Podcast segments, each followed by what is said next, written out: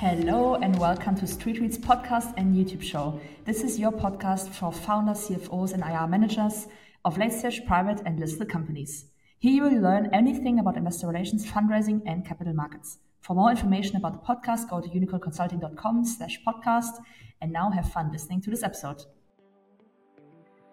Um, so we really contacted Finfluencer directly and asked them if they are open to do such a cooperation. And as I already mentioned, they are very open to do so. If you just look at how many shares one person has, you can forget retail investors. We, we discussed with 30 institutional investors.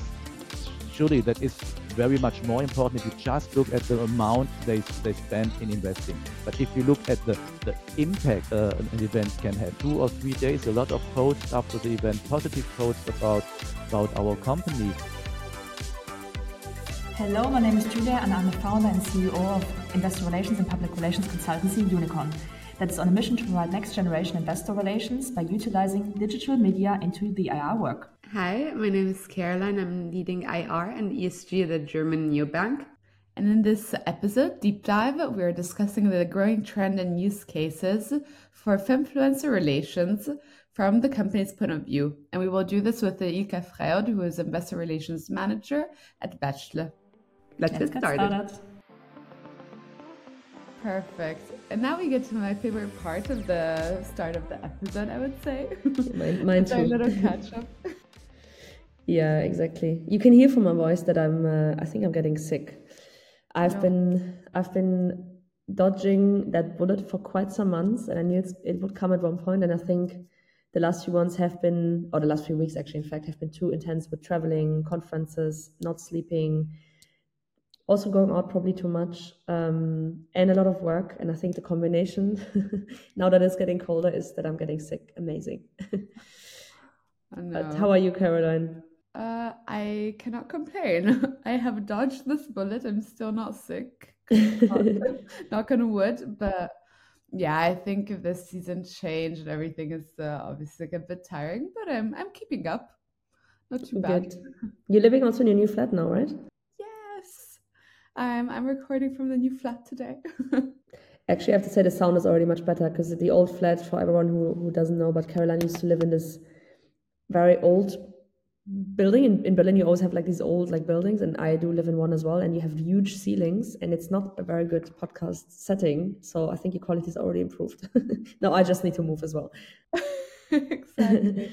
no, it's true. For I'd say this is more podcast friendly but I think yeah, in those old buildings, one should put like more things on the walls, more carpets. But I'm not such a fan of carpets, I must say. Yeah, it's a bit dirty, no. so how how was your last week? So what's what's up on on your agenda? Give me the tea. So I mean, it was uh, I mean heads down work. I'd have to say quite a bit of that, but I had this like nice lunch uh, and uh, I heard that you will be participating in this investor relations uh, teaching from Deutsche Börse, and I'll be yes. joining that as well. So I can't wait to actually see you on stage and talking about about our topics. Did you actually ever see me on stage before? I don't think so, right? No, it's uh, it's going to be the first time.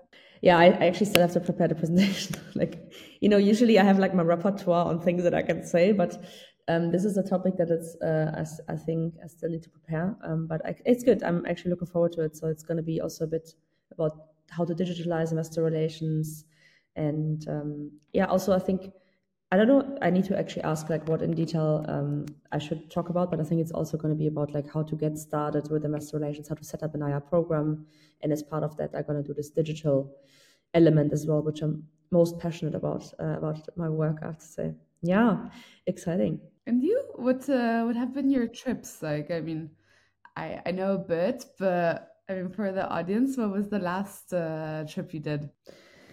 Um, well, there were so many. I mean, about summer I already talked about, right? I think I was in Munich. Um, then I was in. I was supposed to be in London, but I I, I, I cancelled this one. Then I was in oh, where was I? I? I was in Vienna now last week. I, I I forgot. I don't even know anymore. I was in Hamburg as well. Oh yeah, maybe that's one I did not uh, have on my list. I had a, a business uh, coaching, so I'm part of this business coaching um, program, which is which was very expensive, I have to say. Um, which kind of helps me to get from become like a freelancer to become a company. Huh. And they had like a once a quarter they do like OKR meetings, so you kind of like are set on goals that you want to achieve for until the end of this year, and it was like super cool. Like it was really really cool, and I was so hyped getting out of there, and then you know trying to bring this into action. Like obviously a lot of things are happening at the moment that I did not plan for, so you know you never really act according to your plan in business, anyways. But that was one thing I did in Hamburg which was really really cool ah, but does this connect to the instagram post where you're talking about like what uh i mean what you've achieved in a year what you would think you would achieve in a year like the achievement post um, no, that was actually related to Vienna. So in Vienna, in Vienna, I was at the CIRA, the uh, the kind of the, like in Germany we have the DIRK, right, and then in Austria we have CIRA, and um, we as Street Tweets had a stall, right? Um, yeah. well, I wish I would have so been there. That would have been so cool. But next next time I will join. Yes, yeah, absolutely. We have another one. We will not disclose yet where and which conference this will be, but it's going to be huge as well. Um, and yeah, so we uh, we had a stall at, at CIRA, and we had a podcast drop in. Um, and so there will be a CIRA episode uh, releasing um, at one point at the, and by the end of this year and yeah, that was really cool. I mean, for me, this was also, and it was really sad that you were not there, but it was really a goosebump moment for me because, like, setting up this stall with the with the roll up and like a little unicorn and neon thing, like it was really really cool. And it was like these are the little moments where I realized like actually things are moving forward, you know, because you don't see this on a daily basis. So that was really the message that I tried to um, send. But yeah, you were missing. I, I need to I need to follow you more on these things. It's uh, I really look forward to being there with you on uh, on these moments. But it's crazy. That's true. Like from from where we started, like was like a year ago, not even. Yeah. And now, exactly. like already being a partner with such a big organization, being there with our with our like uh, our banner. I don't know. I'm. It's it's exciting it's it's it's mad honestly like i cannot even it it feels like to me is much more time that passed since we started this podcast and it's only not even a year now no. um, it's crazy. Well, how many things are you able to achieve and to accomplish within a year? That's really the notion that i tr- still try to wrap my head around because you have to put in the work daily or weekly or monthly you know? Like when this was like also a lot of work to put together we did this all in our free time right? But you see eventually the, the fruits of your labor and that's something that the idea of that i really love like the consistency mm. putting in the work. Yeah but um yeah what, what what else is on on your agenda anything else that we want to talk about on the in the catch up like i think we wanted to touch on the birkenstock ipo that happened this uh, uh this week but maybe mm-hmm. you can give a bit of details first of uh, how it went. Like, uh, what was your take on it? Um, I mean, I only I didn't really follow it like super closely. I have to say because at the moment I'm not doing you know so much IPO work. It's it's like the IPO market is not really present at the moment. uh, again, because in Germany we had one uh, IPO being pulled uh, from Renk, and then Birkenstock listed in New York Stock Exchange. I found it interesting because uh, it was obviously a very traditional German company that I think is now P- or was PE backed, and they exited in New York Stock Exchange. And you know there was a lot of discussion around their valuation, and I think eventually when they listed, the stock went down twelve percent. Mm. Yeah. And yes, that's disappointing. And like in the news, I read a couple of news articles, and they said like, yeah, usually the stock should go up. Yeah, ideally, if markets are good, the stock should go up. Or ideally, if more investors want to buy the stock, then they, then they don't want to buy it. But it's not a guarantee that the stock goes up on an IPO day. Like that's it's really not the case. I mean, no, I mean, the stereotype of a good IPO would be that, like, if it's done to book and everything is perfect, it, one would hope for it to go up.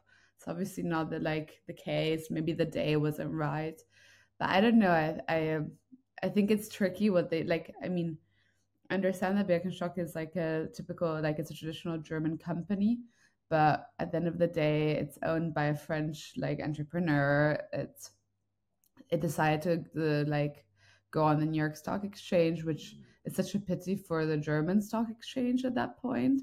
But it's mm. also like an interesting thing to see, like how all the marketing that uh, New York Stock Exchange is doing is actually paying off. Mm. Um, and I mean, for example, that they're I know they're organizing this really nice day and dinner uh, for companies who are looking at IPOing or learning about how to IPO in the in the US market. I mean, they put a lot of efforts in trying to draw companies towards them also from Europe. So it is there's something um, like it's it's something there's something cool about the PR they're doing. I have to say, you know, like it's it's, it's something very glorious almost. You know, um, yeah. it, I think it's maybe also the US way of of doing things or marketing in general. Yeah. uh, it's a lot of PR. So yeah, I think either way, I think it's it's also a shame. It's I think it's a pity um, because it's it's such a like tradition traditional company, you know, in a German company. But at the end of the day, everyone needs to know for themselves um, what what is best for the company. Um, yeah, sometimes it's, if it's business, it's not about emotions at the end of the day. Yeah. So, but let's see. I'm curious. Like in a couple of years down the line, like of course at first uh, like america america has more liquidity than europe like there's a lot of uh, pros to doing this in the in the first year or two but eventually you're competing against american companies and you're the german company mm-hmm. there so will they be able to maintain like you know there are many players you're one of, out of so many like in a german st- stock exchange that you would have been like the really high up on the list, but there it dilutes also like more liquidity, but also more competition for mm. for mm. trading. So that would be an interesting case scenario. Yeah, let's see. We'll we'll follow it and uh, keep the audience updated on any things that we're hearing. All right, I would say we jump now into the interview um, uh, with Bechtle on Finfluencer relations again. Um, so very excited for that one. So, hello and welcome to another episode of Street Tweets. Today we have very uh, special guests today in our show talking about influencer relations from the investor relations department perspective, which is going to be super interesting. And we're going to have um, here with us from Bechtle, Martin Link and Ilka Freund. Welcome to the show. Hello. Hello. I'm going to quickly introduce you and uh, just to say so much upfront, Bechtle has been um, working together with uh, Finfluence as one of as one of the first companies in the in the DACH region. So it's going to be super exciting to hear what they have to tell us about best practices and so on, and how other companies potentially can also implement that. So first of all, Martin Link. Martin studied law at the University of Freiburg and Grenoble, and after the second state examination at the district court in Stuttgart, Martin started in 2000 as a consultant with the IR and PR agency PR Partners in Munich. And in 2004, he became IR manager at ElringKlinger AG. In 2005, Martin joined Bechtle AG, where you're currently still working for, and as an IR manager, and became then head of IR in 2013. So, welcome to the show, Martin. And then also Ilka. I already met you personally before at yes. the conference, I think. Very nice to see you again. And Ilka Freund joined Bechtle AG in 2015, and she started with an apprenticeship and then studied business administrations in an integrated degree program. Very nice. I did that as well, actually. Oh, uh, cool. uh, and as part of her studies, she joined the IR department in 2018. Since 2020, Ilka is an IR manager and became a certified investor relations officer, a CIRO, in 2021. So, both again, welcome to Street Tweets. Thank you. So maybe um, I gave a bit of a background to yourselves, but maybe you could also add a bit of uh, personal touch to uh, introduce yourselves to the audience and what brought you here today, uh, being IR managers and also using you know some of these more innovative uh, things in IR such as finfluencers. So maybe I start very shortly since there is no special IR education. At, at least uh, when I became IR manager, it was never clear for me that I want want to be something like that. I studied law, as you mentioned. Then I realized that maybe communication is more what I like and want to do. And then finding IR was for me absolutely a fit because I IR is related with a lot of uh, legislations, with regulations on the one hand, and on the other hand, you work in a communication department, you write press releases. So let's say the crea creative part is there as well. So for me, it was it was really a, a perfect fit, and that is why when I started in the agency and I learned about investor relations, it was clear for me that's my way. Very cool. Yeah, I'm gonna start as well right now. So. Um, yeah, as you already mentioned, I started 2015 at Bechtle, and uh, I just started only with an uh, apprenticeship. And at that stage, I didn't knew that I will end up at the investor relations department, to be honest. So um, yeah, I started business administration, and one of the um, stations was the investor relations department. And then um, yeah, I got the feeling of the combination of analyzing financial figures and also like communicating them. And this is this is something I really like and I really loved, I would say. And um, after my um, studies, uh, Martin offered me the the job um, at the team, and and I was very open to do so because I yes I I already mentioned it. That's because I I really loved the combination of um, analyzing and communicating. Very cool. Yeah, my way in investor relations is also has been very random. Uh, so, but I really like it as well. I think it's it's a nice mix of legal matters, of communication matters, of financial matters. So, it's a perfect uh, whirlwind. And um, maybe you can give our audience a bit more background into how it is like to do investor relations at Bechtle. Like, what does your role include? What are typical tasks and projects? Maybe something where we can set the, the basis of our discussion today. Yeah, maybe I start by mentioning that the team was really very small for a long period before Ilka joined. It was only two people, Julia, another colleague, and myself. Now we are three people, and with October we will we will have uh, a student who, uh, who will join us uh, as a, a, regular team team member. So now four people. This means that from the very beginning, it was always clear everyone of us has to do everything. So we are all generalists. This might will change now when we are four, but from the, the, very first day, it was clear we must all, all we must do everything. And um, another thing that is special about Becht is that we have not only a small IR team, but we have a small um, executive board as well, only three people. The CEO is CFO in one person. That means that he has only limited time for really IR activities, which means that it's completely normal for us at Bechtle and for us as IR team that we do roadshows and conferences mm. IR only.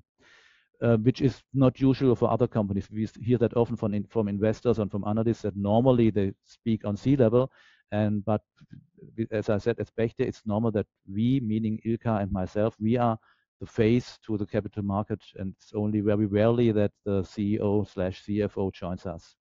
And that is, from my point of view, not only special, but it is something that makes the work even more interesting because we are more more involved in this in this direct contact to investors and to analysts. Yes, and I guess um, also for me it was a very good opportunity because I had because of these lean processes, because of these flat hierarchies, and also of, because of this small team, it was very cool for me to be included at a very very early stage. Already in my um, integrated degree program, I had the possibility to join Martin in Zurich for for a roadshow, for example, and also in the first year of a full time um, um, team member, I have been with our CEO um, to a conference. So I guess this is not the normal way in an mm. Mm-hmm. IR team, and this was a very cool opportunity for me to really jump directly in the in the real IR world. I would say. Yeah, yeah, I totally agree. I think it's uh, especially when you are at your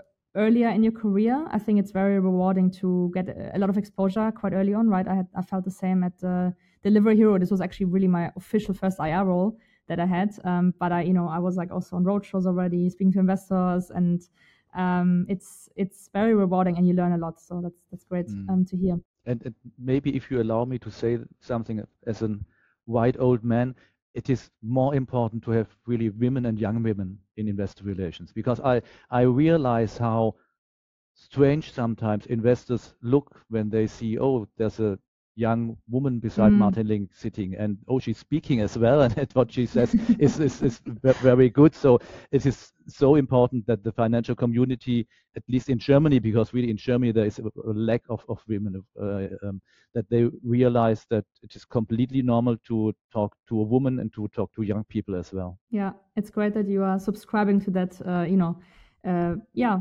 important topic as well. So very good. Um, maybe before we dive in a bit more into the, the topic of today and how you manage kind of the Finfluencer topics, but maybe we can hear a little bit more about what is your focus in investor relations. So I understand that you have obviously very broad spectrum of what you're covering given the specific setup that you're having. But what, are, what is your focus in investor relations? Maybe also challenges that you wanted to address with then concretely Finfluencer relations? Mm. Working I, with the influencer? yeah, I, I think that the, the major thing is we are not only we at, uh, the department, our department, but, but the CEO as well. We are aware how important investor relations is. That it's a, a light tower for the whole company, and therefore, let's say the the criteria as we put in our work are, are, very very high. We really want to deliver high quality work with the annual report, with a with a with the annual general meeting, with, with, with everything, and that that, that is surely um, a, challenge every day to to do your very best and to meet all new and, and changing legislations because we all know that uh, working in IR that is getting more and more important that you never miss anything that you always know okay BaFin won't send a letter to us because we are, we are fine um, with that. And, and, and surely to meet the expectations of our of our major stakeholders of the of the financial community. That's not that is that is easier when you work in a successful company delivering good figures every time. But I think more important is that you mm, that in the communication you are really reliable and that the, the, the people talking to you know that they can trust you. That that they know that uh, they tell you the truth. So these are, from my point of view, the, the overall challenges, not only the challenges now regarding maybe influencers or, or, or, or new things. Nice.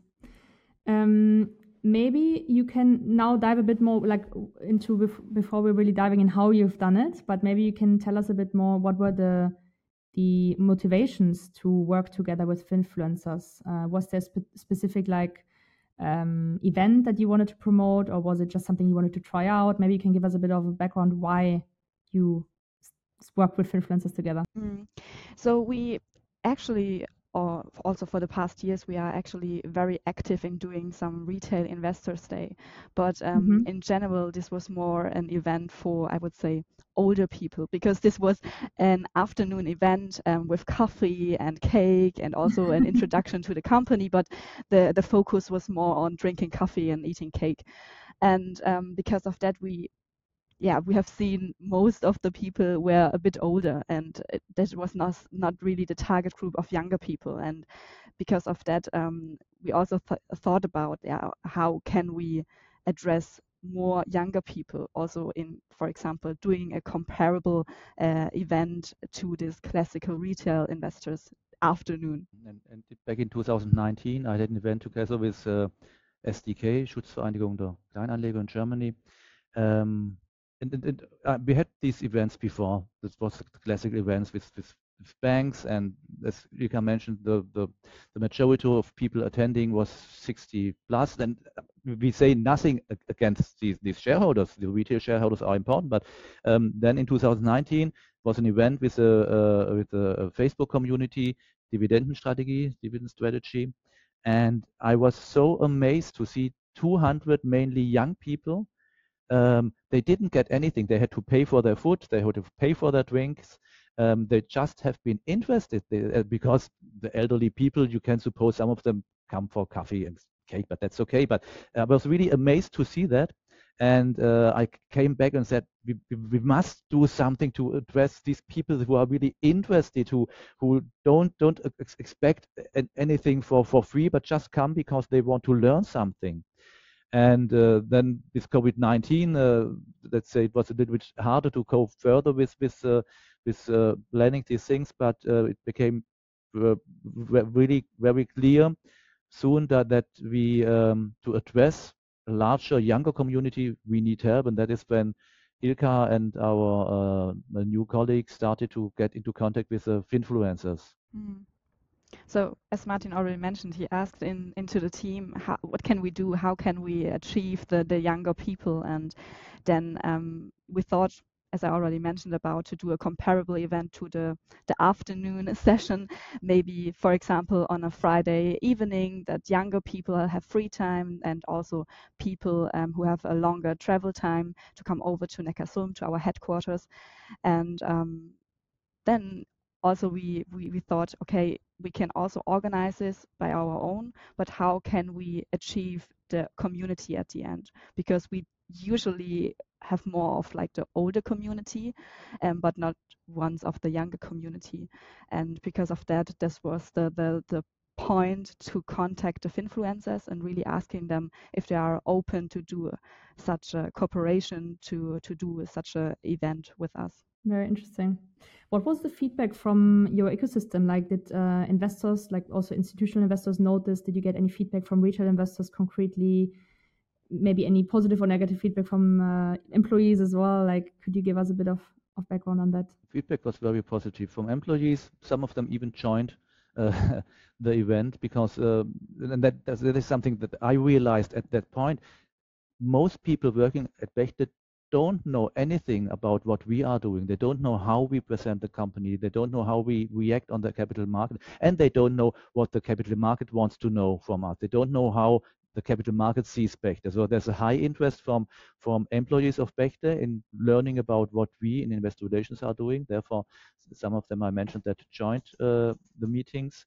Um, the CEO let's say it was positive. It was rather positive. He, he said, okay, what are you doing there? Mm-hmm, okay, tell me about it afterwards. And then we told him, and we told him that he had, had we had positive feedback on Twitter, we had positive feedback on Instagram, and he said, okay, so that's that's more um, that, that, we cannot cannot expect more uh, than than this. But uh, let's say in the financial in the financial community, looking let's say at investors, analysts.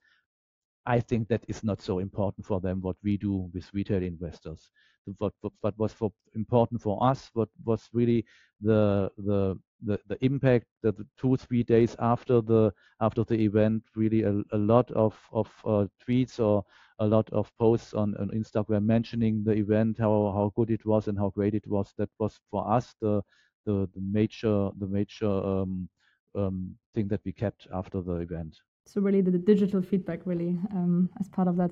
Maybe I, I, kind of skipped that because i obviously know what you what you've done but i think our audience not everyone knows. Like maybe you can give us like a bit of a background how you organized the event like what what was it actually about? Uh, how did you organize it? You know maybe you can you can guide us a little bit through the details of it because i obviously know it but uh, i think not everyone in the audience knows. So as i already mentioned um, earlier um, so we really contacted Finfluencer directly and asked them if they are open to do such a cooperation. And as I already mentioned, they are very open to do so because we and also the Finfluencer see it as a really good win-win situation because both of of the parties have their advantages out, out of mm-hmm. it because we can communicate with the community and they have like a community meeting on the cost of Bechtle, for example, to be honest. Um, and um, yes, of course, it, I mean, it was more on the organizational part. Um, on one hand, we have our internal event management. It was very helpful because they helped us with um, technical issues like the catering, and also we could um, take our own rooms at our headquarters, for example. So this was not in not that much in our responsibilities. So it was more for us to really set up a communication plan with the Finfluencer, do the general communication, also like the planning with the Finfluencer, and at the end also the communication plans via our social media platforms for Bechtle and also for um, the Finfluencer. May, maybe adding to that, uh, I'm now in the role as the, as the feminist, but um, we had from the very first they the, the, the goal to address female influencers. Not mm-hmm. we have nothing against male influencers, we address them as well. But knowing that uh, the majority in the financial world is male, we wanted to highlight that um, there is a female influencer world as well. And our fir- first event was with Lisa Osada, so we were very happy to have for our first event uh, influencer, a female influencer. Yeah. They both been my next question. So I, I know you obviously did the event with uh, Jonathan von Abilitato and Lisa from Aktiengram. Did you reach out to any others, or are you aware of any other ones in the DACH region, or maybe even internationally, that you would consider as a good fit for listed companies? Mm. I myself also have worked uh, before with um, teaching finance from TikTok. Uh, but maybe you have anyone else that you would recommend. Yes. Um, so the first um, event was with Elisa and um, Jonathan, and um, our second one was with um, Michael from Goldesel. It was also a very successful um, event, and now we are currently planning another in October. I don't know. It's not officially communicated right now, so I I, I guess it is uh, still a secret right now. So, but it, we will be uh, uh, we will publish it in a few weeks, I guess, because this uh, this event is planned for October. Um, for now, I guess our plans are only um, in Germany, so there are no plans doing this as an international event.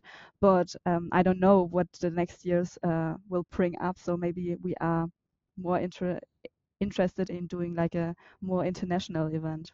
But yeah, we will see, I guess.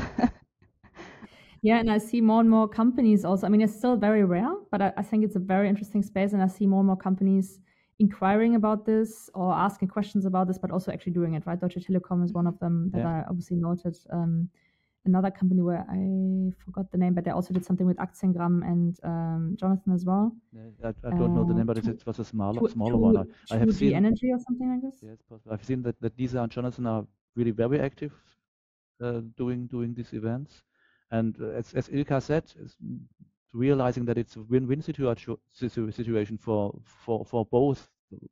Why why not make making this? Yeah. They they offer their communities the, the opportunity, the possibility to to meet companies, to really dive deep into into knowing about these companies. Um, the, the, the meeting with the with the network is very important to meet really face to face, not, knowing that Lisa and Jonathan or Michael from Goldese are a real person you can you can talk with. So and and, and for us, you, you know, if you just look at how many shares one person has, you can forget retail in, forget retail investors. That, that's that's clear for everyone. If we if we yesterday we have been to a conference in Frankfurt, we, we discussed with 30 institutional investors. Surely that is very much more important if you just look at the amount they, they spend in investing. But if you look at the, the impact uh, an event can have, as I just, just mentioned, two or three days, a lot of posts after the event, positive posts about, about our company. And, you know, it's not only about us, it's, it's, it's about share shareholding structure uh, culture in, in, in Germany. You know, we, we are not a welfare company. We are not doing anything for the share shareholding uh, culture in, in Germany. Never, nevertheless, if we can help that, especially young people find the way into that. So it's not only a win-win. It's normally it's a win-win-win. Everyone wins in that situation. Mm. Very interesting. No, I totally agree. I think like yes, if you just look on how much you know how much retail investors did they buy now, they bought like five shares. Like, does it really move the needle? Maybe not with one event, but I think also a lot of companies potentially still underestimate the media reach, right? Mm. Which is which is organic, so it's not like paid, right? So I think from that perspective, like media reach, awareness of the equity story goes a long way. And who knows, maybe this retail investor posts this in his circle is like an institutional investor and he then gets gets to know about your story you know? So this yeah. kind of multiplicator effect i think uh, many have not on their mind. Um, speaking of uh, digital media um, so you mentioned obviously that you're also around these influencer events. You're also organizing you know you, you're organizing the posts and you're going on social media and so on do you have any concrete digital strategy for investor relations? And how do you go about posting on linkedin for example other channels? Maybe you can give us a bit of background on that. Yeah. Yeah of course we do have a strategy. So um, within my integrated degree program i also made some different projects and one of this project was um, also the social media as a communication channel in investor relations. And i really had a closer closer look and really a, a deep dive in in that topic and I um, yeah, I, I, I, looked at different social media platforms, the target groups of social media versus the target groups of investor relations. I also interviewed some social media specialists and also some um, general um, like um, online media specialists. And um, at the end, really, I found out that social media is a very good communication channel for investor relations, especially in terms of you want to achieve younger people, as we already talked about. And because of that, I, I really said, um, that we need to do more on social media. I mean, Martin already did it in the past. He also posted um, some things when he has been on on on conferences or mm-hmm. on road shows on stuff stuff like that but um, after my um, my project I, I said okay we we need a plan we need uh, posts um, sometimes it should be once a week, but I know there are not that much topics, so we should definitely do as do it as often as possible. So if we are doing a post, we should um, talk about when we are on conferences. We should post if we are on the road, maybe if we have done an acquisition, or also if we um, published our results, or if another very cool event is is coming up or something like that. And we also um, try to put also a picture on it because it has like a more attraction on social media. I I, I guess you you already know that, and it's it's very important. So what we also see that, for example, yesterday we have been to a conference in Frankfurt, and um, some investors uh, also asked us, "Oh, we have seen that you have been to London the day before and stuff like that." Mm-hmm. So we see that um, also the investors in the community, so the capital market community, they recognize it, and on another event they are talking about uh, talking with us about this event or also about our social media um, things we have um, published. Yeah, absolutely. That's also what I know. Like sometimes, like because I also post quite frequently, and then I go to events and they're like, "Oh, how's it going with this? I heard you did this with Junicorn," and you know, it's like almost, "Oh, wow!" Like people actually reading this. Yes. You know, it's, mm-hmm. it's, it's a bit scary to kind of forgot how many people are reading it, but it's it's good because you stay connected. Especially for me, I'm I'm based in Berlin, right? And I'm not based in Frankfurt as anyone else, and I'm I cannot just go for lunch with someone and connect. But so people still have the feeling that they know me and get to know me and have a certain connection, uh, although it's just virtual most of the times. Um, so yeah, it definitely goes a long way. Maybe um, do you have any tips for because I know that's obviously also a mission of, of Junicorn to help companies, you know, getting more digitalized in their uh, journey and there's a lot of IR departments still out there that have not done any of these things, right? Not no social media, no you know influencer events and so on. Is there any tips that you would give them for to get started, like to get started very easily? Uh, first baby steps into digital IR. that that sounds so clear and easy, but I think the first thing is to be open-minded. Um, you you know, I am not very active in social media. I'm not that generation I have my LinkedIn account really only for business, and I'm on Instagram to follow my children. So that's it. Ne nevertheless, I realized there's a world. There's a world outside my world, but there's an important world. There things where things happen, and I, I must take into account that um, the, the, the, the, the, the younger target group, and to reach them, it's I can't write just press releases and organize uh, general meetings and uh, have a have an annual report. That's that's just not enough. And as I mentioned before, when we saw after the first event the feedback on social media, that was that that showed showed me how how how the, the decision was was really right to to do that um, to to help increasing the image of our our company. So therefore, the, tip would be, although if you as an IR manager are completely not interested in anything, have a look on it. Think about maybe it is not for interesting for yourself, but maybe it's interesting for your target group. And the target group are not only institutional investors, retail investors are an important, from my point of view, an important target group as well. Maybe not so much about shareholding, but maybe a little bit more about what, what you mentioned about uh, as being as a multiplicator and transporting a positive image of, of the company. If we do the same thing that we did 10 or 20 years ago, it will be hard to be successful in the future. Do you have any closing words, Ilka, as well? From no, I, am totally in what Martin already mentioned. So be open-minded minded and at the first sight i would also say ask yourself um, what are my target groups? So is it really only the institutional investors? No this is, is not that what we want so we also want to address the, the younger people the younger generations and the retail investors. And if you ask yourself or as an ir manager what are my target groups? Then the, uh, the, the the, the second questions would be like, how can I address them? And this would also lead like social media or events or what kind of stuff. Um, and yeah, at the second point, as Martin already mentioned, uh, be open-minded and also try things, uh, new things out because um, you learn out of it. So I mean, it, it, it it's a it's a good situation and a, a good opportunity in any way. And maybe not to forget, I've, I forgot that before, um, diversity is very important as well. We are a team of four people. Two team members, myself and my colleague Julia, above 50. Two team members, under 30. That's from my point of view, a perfect, perfect mix. Two women, two men, perfect mix. Um, we couldn't have realized these events without the help of uh, of Ilka and Frank, our our under 30 uh, colleagues.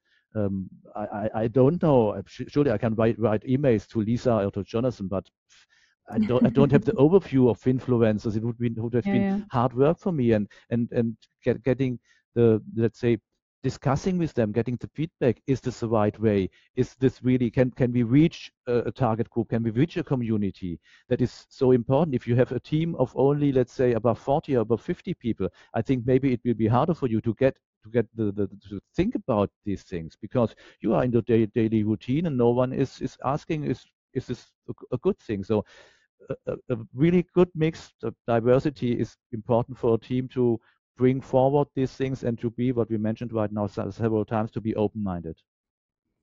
Super important point. I totally agree. I think there will also be at one point because we're hearing always that a lot of IR departments at one point will go into like the people will go into retirement right in the next I don't know like 10 years or so. And I think uh, like there will be more also younger people coming into the IR role hopefully. Um, and I think this will also bring like a bit more modern approach. But I think it's a super important message here as well that mixed departments with the experience obviously. You know you have you have a ton of experience and all of the other ones that are also already very long in this role. But at the same time um, bringing in a new perspective as well right? Yeah. and i think uh, that's super important to mix that and it's it's very powerful um, to then also yeah go go new paths and new ways. Totally agree. It was very nice to interview it was very interesting. I will definitely follow your journey. Um, and maybe after the next event once it's published uh, once you know once you have done it maybe we can do another catch up or so but uh, i'll definitely follow you along and uh, wish you best of luck thank you, thank you. you bye-bye bye, bye. So here we are already at the end of this episode. We hope this video helped you to figure out um, uh, about anything about Finfluencer relations and what this opportunity could mean for your IR program. So I would say until next time, my name is Julia. And my name is Caroline, and we're looking forward to hearing you next time. Uh, but yeah, thank you for listening in. If you feel like it, you can share the video with someone who you think could benefit from this information or the content. And uh, we would be happy also to receive a review from you. Um, yeah, exactly. So if anyone uh, is uh, could like be interested in this knowledge, also feel free to click the share button. And if you're curious for quick tips and behind the scene impressions, yeah, check us out on Instagram under street tweets underscore podcast. Bye bye. Next time. Bye.